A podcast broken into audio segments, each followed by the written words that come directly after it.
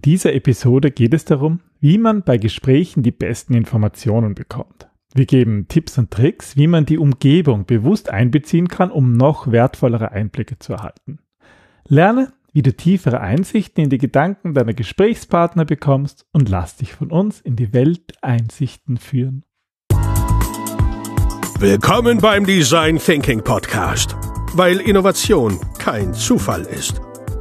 Hier gibt es Tipps und Tricks aus dem Beratungsalltag von Ingrid und Peter Gerstbach, damit du innovative Lösungen entwickelst und erfolgreicher bei der Arbeit bist.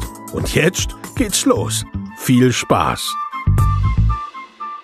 Hallo und herzlich willkommen zum Design Thinking Podcast. Hallo Ingrid. Hallo Peter. Hallo liebe Hörerinnen und Hörer. So, für alle die, die die letzte Episode gehört haben, wir versprechen, diese Episode ist wieder zu 100%, 100%. Ingrid und Peter. Menschlich. Genau, zu 100% menschlich. Ähm, für alle, die sie nicht gehört haben, hört sie unbedingt nach. Folge 525, ähm, ein spannendes Experiment unsererseits. Genau, zum Thema künstliche Intelligenz. Aber heute geht es um etwas anderes. Heute geht es um menschliche Intelligenz, um menschliche Empathie. Um emotionale Intelligenz. Genau, emotionale Intelligenz. Ein ganz wichtiges Thema für alle Design Thinker und alle, die ähm, ja in Projekten Informationen erheben, sei es über Kunden, über Nutzer ähm, oder einfach ähm, die verstehen wollen, wie Prozesse funktionieren, wie eine Organisation funktioniert. Ähm, und das Ganze ist bei uns ähm, inspiriert worden durch ein aktuelles Projekt, das wir gerade begleiten. Das war nämlich total spannend. Wir hatten mehrere ja, Situationen und die haben uns eigentlich zu diesem Podcast bewogen. Und zwar, wie das Leben so spielt, haben wir unterschiedliche Gesprächstermine ausgemacht, um eben die Betroffenen zu interviewen, um herauszufinden, was das eigentliche Problem ist. Und ähm, der Projektleiter hat sozusagen wirklich Slots ausgewählt und hat damit ähm, hat eingeladen und hat einen eigenen Meetingraum organisiert und die Idee war schon, oder wir haben auch gesagt, dass wir gerne zu dem Arbeitsplatz der Personen gehen würden. Und dann kam der ORF hinein und hat uns eigentlich unser Meeting zerplatzt. Der hat weil der, parallel anscheinend. Die haben eine Reportage gedreht, genau. Und dadurch waren unsere direkten Gesprächspartner plötzlich nicht mehr verfügbar. Dafür waren andere vor Ort, die wir eigentlich woanders hätten besuchen wollen. Also ähm, ja, das Leben hat einfach Leben gespielt und uns unsere Pläne ein bisschen ruiniert.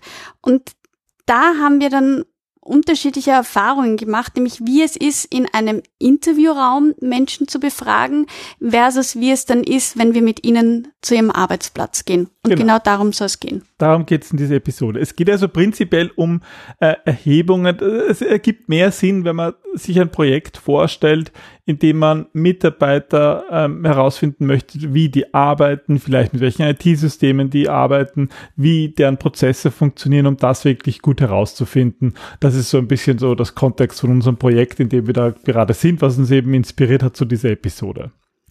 Mm. Ein Grund, warum das so wichtig ist, ist, weil wir ähm, eine, um, weil wir natürlich einerseits viel Information erhalten wollen bei solchen Gesprächen, bei solchen Interviews, und aber andererseits müssen wir auch Vertrauen aufbauen, weil nur wenn wir das Vertrauen der Stakeholder, der Mitarbeiter haben, dann können wir ihnen auch die Informationen entlocken, die wir wirklich brauchen, um ihren Arbeitsablauf zu verbessern. Ohne Vertrauen funktioniert das einfach nicht. Ja, die Sache ist so, dass der Mensch ein soziales Wesen ist und eines unserer Grundbedürfnisse ist nach wie vor, dass wir zu einer Gemeinschaft dazugehören wollen. Mhm. Und niemand will aus der Gemeinschaft gestoßen werden oder will für blöd erachtet werden oder will irgendwie auffallen. Und dadurch entstehen natürlich Antworten, die eher in diesem sozialen Umfeld auch als gewünscht anerkannt werden. Also es wird dir niemand etwas sagen, was womöglich Aufruhr in diese Gemeinschaft bringen könnte. Und das ist ein bisschen so die Schwierigkeit, weil wir wollen helfen, aber werden natürlich als Externe jetzt anders betrachtet. Das heißt, es werden gewisse Informationen vorenthalten, die vielleicht wesentlich sind für uns, aber die gefühlt uns nichts angehen. Ich habe das selber auch lange, so in meiner Zeit als Consultant, eigentlich ganz automatisch ich würde jetzt sagen, falsch gemacht. Ja, da war es eigentlich immer üblich, dass man einen Meetingraum organisiert, dass man die ganzen Leute an einen Tisch holt, ähm, weil es dann eigentlich auch am schnellsten geht. Ja, also so. Es, es war ja auch spannend, weil genau das die Leute erwartet haben. Also unsere Gesprächspartner waren alle so, ja, ähm, jetzt sind wir da, die sind alle zu uns Was gekommen. wollt ihr wissen? Und ich, ich habe so gesagt, so, kö- können wir uns zu deinem Platz setzen? Ja, wenn's, das ist aber viel enger und wir haben nichts zum Trinken und so, ja, trotzdem können wir uns bitte dorthin setzen, weil ich bin einfach neugierig und das hat die total verstört am Anfang. Das ist nämlich wirklich interessant, weil ich das halt von früher eigentlich auch so kenne, wo ich halt als Consultant in Mhm. Unternehmen gearbeitet habe, da war das auch üblich. Und das ist ja auch heute noch so üblich. Ähm, da schimpfen ja auch alle Leute, dass sie permanent in irgendwelchen Meetings sind. Ähm, Der Meeting-Tourist. Genau, der Meeting-Tourist, der von einem Meeting ins nächste geht und dann irgendwie kurz vor Ende des Arbeitstags draufkommt, dass eigentlich seine sonstige Arbeit nicht gemacht hat. Ja. Aber gut, das ist wiederum ein anderes Thema. Aber was wir halt in dieser Episode besprechen wollen, was es für Vorteile hat, wenn man sich wirklich das, wenn man die das Umfeld des Befragten eigentlich mit einbezieht in die, in die Befragung. Weil ähm, die dann, es ist halt einerseits wichtig, dass wir in eine, dass wir eine ents- entspannte Atmosphäre diese Gespräche stattfinden lassen, dass die Leute wirklich wohlfühlen, aber es hat auch noch ein paar andere Vorteile. Wie ist das, ähm, ähm, wie würdest du so ein Gespräch überhaupt starten oder vielleicht auch vorbereiten? Also wichtig ist die Vorbereitung, aber ich glaube jetzt in einem anderen Sinn als gemeinhin angenommen wird. Oft ist es so, ja, überleg dir deine Fragen, mach dir einen Fragebogen, strukturier das und wir sagen ja immer, bitte tu das nicht. Hab einen Plan, aber sei dir bewusst, dass du vom Drehbuch abweichen wirst. Ja, hab vielleicht so ein vages Ziel, was du erreichen möchtest und lass dich vor allem überraschen. Weil du weißt auch nicht, ähm, wie das Leben dort wieder spielt. Was aber wichtig ist, dass du einmal die Angst vor dem Gespräch wegnimmst, indem du den Leuten sagst, was sie erwartet. Was passiert mit den Informationen, die sie mit dir teilen? Wer bist du überhaupt und warum interessiert dich das? Also was ist sozusagen das, das Zweck, der, der, das Ziel von diesem, und warum kommst du zu ihnen? All das sind Informationen, die ihnen helfen, Sicherheit aufzubauen, loszulassen, um sich auch wirklich auf das Gespräch zu fokussieren. Ja, so am Anfang von einem Gespräch, es kann natürlich sein, dass die Leute wirklich skeptisch sind oder sogar Sorge haben, was du mit den Informationen machst. Aber meistens ist es auch einfach eine Neugierde und so jetzt, okay, was willst du eigentlich wissen? Worum geht's überhaupt? Ähm, aber es sind eben diese beide Dinge. Irgendwie die, diese Sorge nehmen, weil es viele natürlich auch schlechte Erfahrungen gemacht haben, dass da irgendwer von mm, zum Beispiel extern kommt und sie ausfragt. Und da will ich einfach wissen, was, will, was passiert damit. Ja. Und du schaffst dann mit nicht nur, dass sie, dass sie Vertrauen aufbauen, sondern dass halt auch eine Atmosphäre, eine, eine ruhige, eine entspanntere Atmosphäre ist. Und das kannst du machen, indem du zum Beispiel in der Einladung gleich schreibst, kurze Vorstellung, wer du bist, worum es in deinem Projekt geht und warum du dich gerade an diese Person wendest. Oder ähm, was eben mit den ganzen Informationen passiert. Das ist natürlich etwas anderes, ähm, wenn wir Befragungen auf der Straße machen. Also wir machen ja im Design Thinking ganz oft Kundenbefragungen, wo wir beobachten, aber auch eben Menschen auf der Straße Wirklich wahllos Fremde. befragen, um Ja. herauszufinden, was deren Bedürfnisse und Wünsche sind. Klar, da kannst du es nicht im Voraus planen, aber du kannst dir da auch schon einen knackigen Einstiegssatz überlegen, wie du auf jemanden zugehst, damit er nicht glaubt, du bist irgendwie von den vier Pfoten und schreiend davon rennt, sondern ähm, wie du auch da schnell Vertrauen aufbaust, damit du Informationen bekommst. Ja, aber in der heutigen Episode geht es eben eigentlich um interne ähm, so Erhebungen für Anforderungen oder einfach für ein Design Thinking Projekt. Und da ist eben unser wichtigster Tipp, geht dorthin, wo die Person in, in seinem oder ihrem normalen Alltag ist. Und das haben wir eigentlich die letzten Tage in diesem Projekt auch erlebt. Es ist etwas ganz anderes, wenn man die Menschen zu sich selber einlädt, also zum Beispiel in einen Interviewraum oder in einen Meetingraum, als wenn man wirklich die Menschen an ihrem Arbeitsplatz besucht. Es war so ein krasser Unterschied, ja. Also das könnt ihr euch gar nicht vorstellen. Es war, es waren helle Räume, es waren schöne Räume, äh, wir hatten zu essen und zu trinken, das ist ja alles nicht das Thema. Aber sie haben sich schon ganz, unsere Befragten, ganz anders hingesetzt, so, so ein bisschen wie in der Schulbank, so dieses, okay, ich bin jetzt da und ich werde befragt und sie haben von links nach rechts geschaut. Also eigentlich wollten wir zwei Gruppen bilden und jede Gruppe geht, ähm, also besteht aus zwei Personen und geht dann befragen, aber eben durch diesen Zusammenwürfeln und dank dem österreichischen Rundfunk ähm, waren wir plötzlich zu viert, vier Befragte versus einem, der befragt wurde. Und das ergibt natürlich Unsicherheiten. Das ist einfach ein, kein gutes Verhältnis. Ja. Deswegen haben wir gesagt, okay, was wir sowieso vorgehabt hatten, wir gehen jetzt direkt, direkt zu dem Arbeitsplatz. Und der Vorteil dort auf dem Arbeitsplatz ist, ähm, dass du halt dann auch die Umgebung hast, die der Mitarbeiter normalerweise hat. Und, wenn es eh um den Ablauf geht, also zum Beispiel, was er in der Früh macht, was er dann macht, was, was so typische Fälle sind, dann ist es super, wenn er auch wirklich in der Umgebung ist, über die er berichtet. Mm, weil da erinnern ihn die Dinge einfach daran.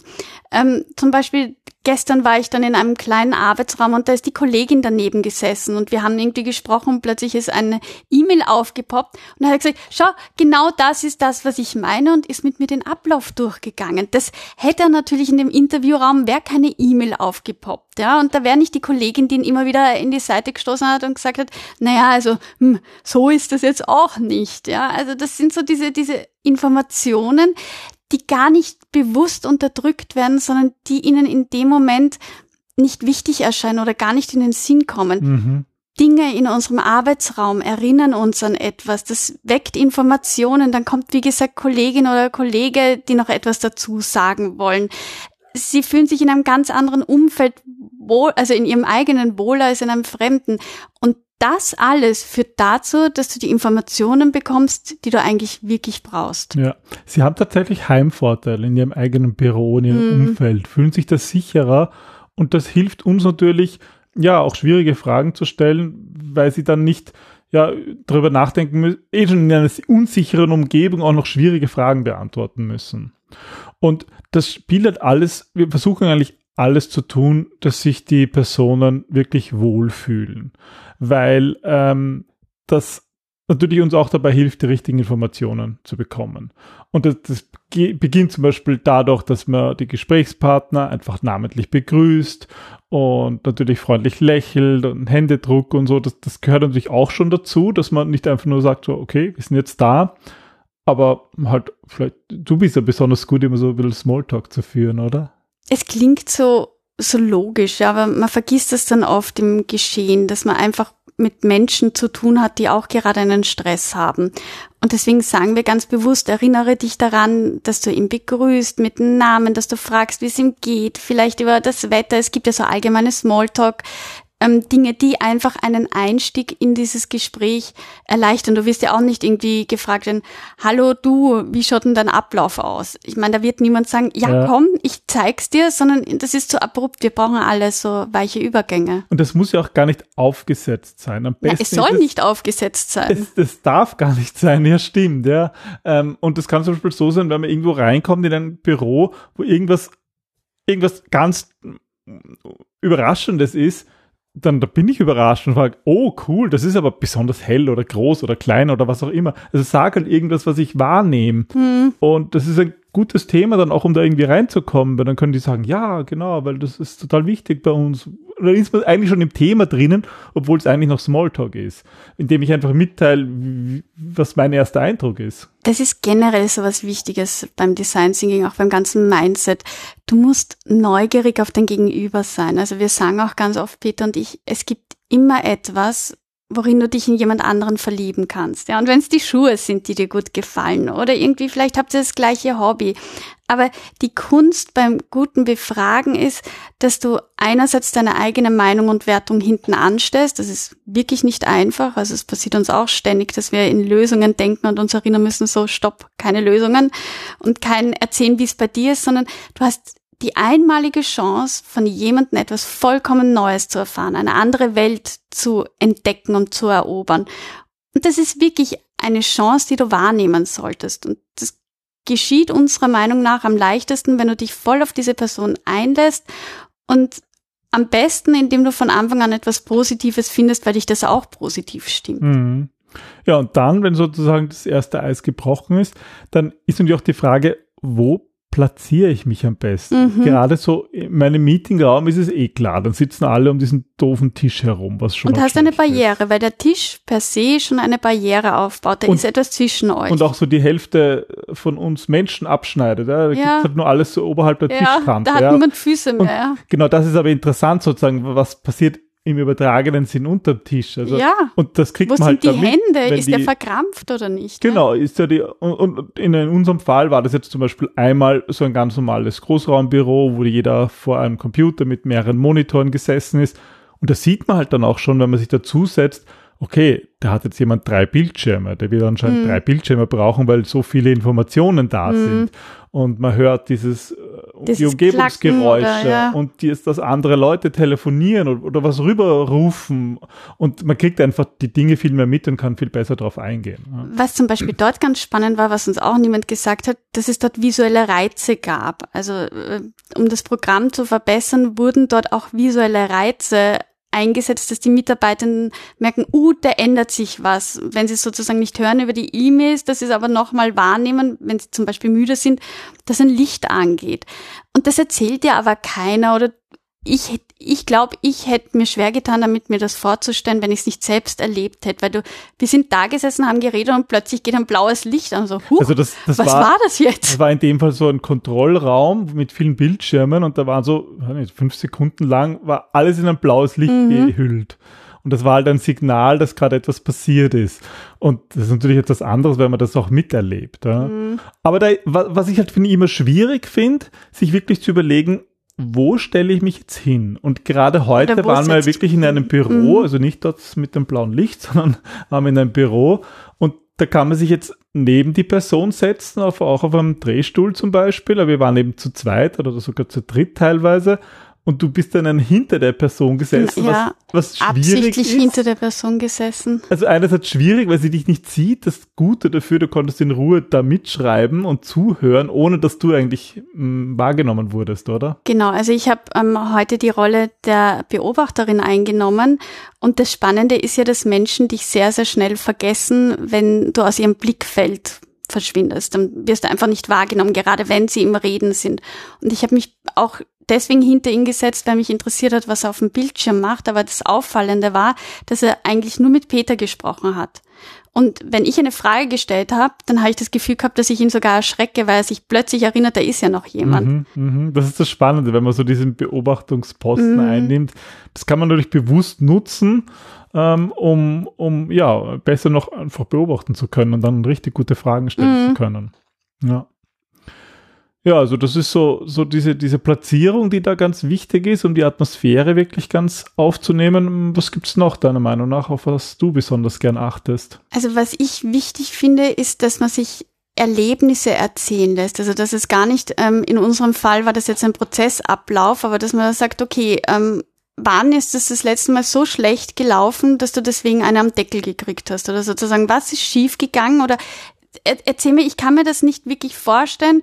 Kannst du mir ein Beispiel geben, wann das in der Vergangenheit nicht funktioniert hat? Gar nicht, wann es funktioniert hat in erster Linie, sondern einmal auf das Negative, weil Menschen sich auch Negatives besser einprägen können. Das heißt, du bekommst auch viel mehr Adjektive und sozusagen ein, ein bunteres Bild von dem Ganzen.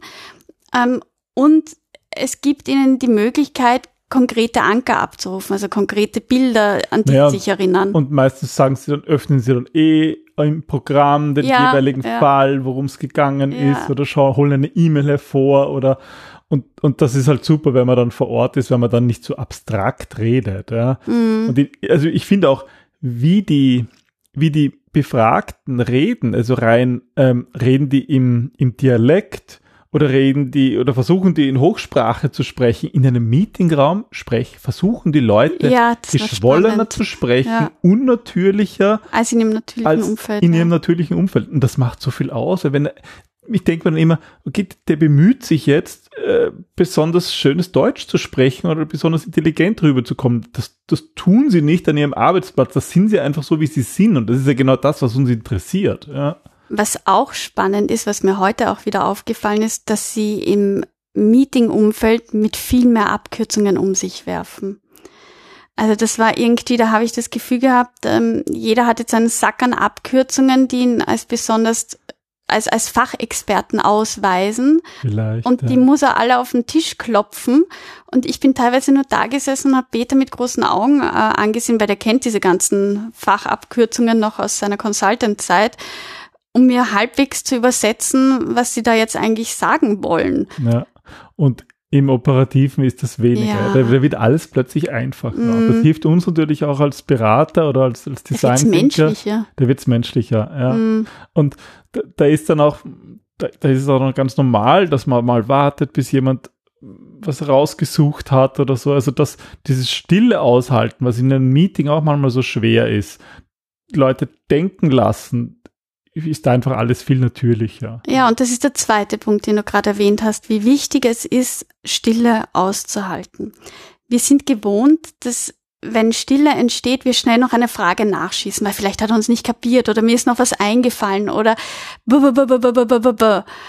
aber Menschen brauchen Zeit, gerade wenn sie Informationen abrufen, die sie kognitiv haben, um zu überlegen, um das zu formulieren, um, um irgendwie das Bild zu schaffen.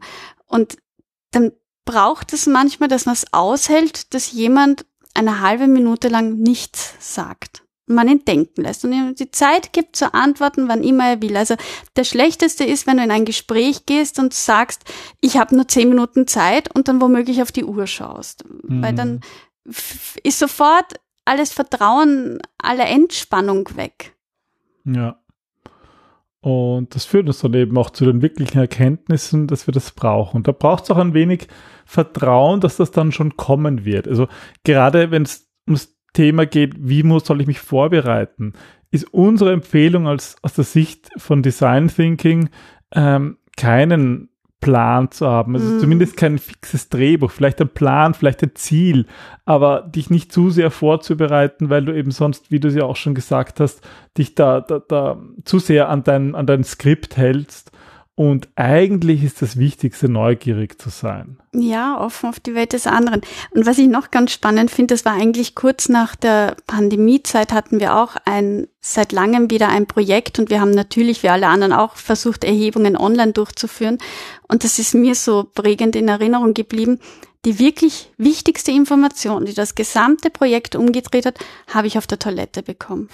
Wo ich händewaschend neben der Projektleiterin gestanden bin und sie eigentlich nur so einen beiläufigen Satz erwähnt hat, wo ich gemerkt habe, uh, der steckt irgendwie, ja. das sollte ich reinbohren. Oder die letzten Tage hatten wir auch Gespräche so in, in, in der Café, im Pausenraum. Ja, klassisch. Wir sind ja. am Küchentisch gesessen und der eine ist reingekommen und du hast gemerkt wieder die Spannung, wie der das loslässt. Und dann kam ein anderer dazu und dann kann man gleich fragen, wie siehst du das und so. Und, ja. und das habe ich in einer Atmosphäre, die nicht sozusagen ein offizielles Meeting genau. ist. Da hat niemand einen Blog Rolle oder, oder ja. so irgendwie, sondern das ist ein Gespräch unter Bekannten. Und das, diese Zufälle, die muss man einfach passieren lassen. Aber die kann man eben sogar ein bisschen forcieren, ja. indem man einfach dort ist, wo die, die Mitarbeiter sind, wo gearbeitet wird aber, aber man muss halt aufmerksam sein. Man muss neugierig sein, man muss aufmerksam sein, man muss das aufgreifen so, so wie ich am Anfang gesagt habe, so statt, statt ein Smalltalk eigentlich einfach zu sagen, oh, das sind aber viele Bildschirme ja, da am Tisch. Wahrnehmen und beobachten. Genau. Ja. Aber nicht vergessen, und ich habe das heute wirklich gespürt, das macht müde. Es ist mhm. anstrengend. Empathie kostet Energie. Und wenn ihr euch da wirklich drauf einlässt, seid nicht überrascht, wenn es am Anfang ermüdend ist, jetzt nicht im negativen Sinn, sondern neue Welten zu entdecken, darf Energie kosten. Ja, aber auf der anderen Seite ist es auch sehr effizient. Und also ich bereichernd. bin mir sicher, dass man da in, in wenigen Stunden, in zwei, drei Stunden das drei, vier, fünf, zehnfache von der Information ähm, aufnehmen kann, was man sonst macht, wenn man irgendwie Meetings organisiert und das tut, was immer alle tun und das, was immer alle erwarten.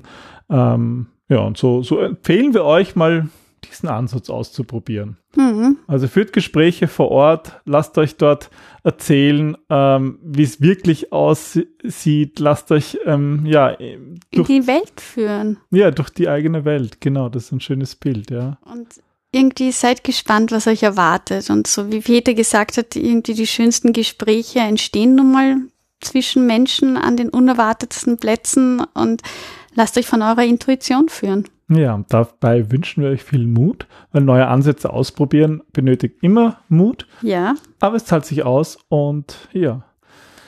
Vielen Dank fürs Zuhören. Wir freuen uns über jedes Mal über Feedback. Ähm, ihr könnt uns schreiben unter podcast.gerstbach.at. Dort findet ihr natürlich auch den Podcast und die Shownotes, also unter gerstbach.at slash podcast gerne auch neue Podcast-Ideen, weil das Jahr neigt sich zu Ende. Ja, wir brauchen wieder eine Backlist für nächstes Jahr. Genau. Viele Themen. Also wenn ihr Themenvorschläge habt, freuen wir uns von euch zu hören. Und natürlich auch Feedback, Anregungen, Wünschen, Wünsche, Beschwerden, wie es so schön heißt. So ist es. Dann bis zum nächsten Mal. Bis dann. Tschüss. Tschüss.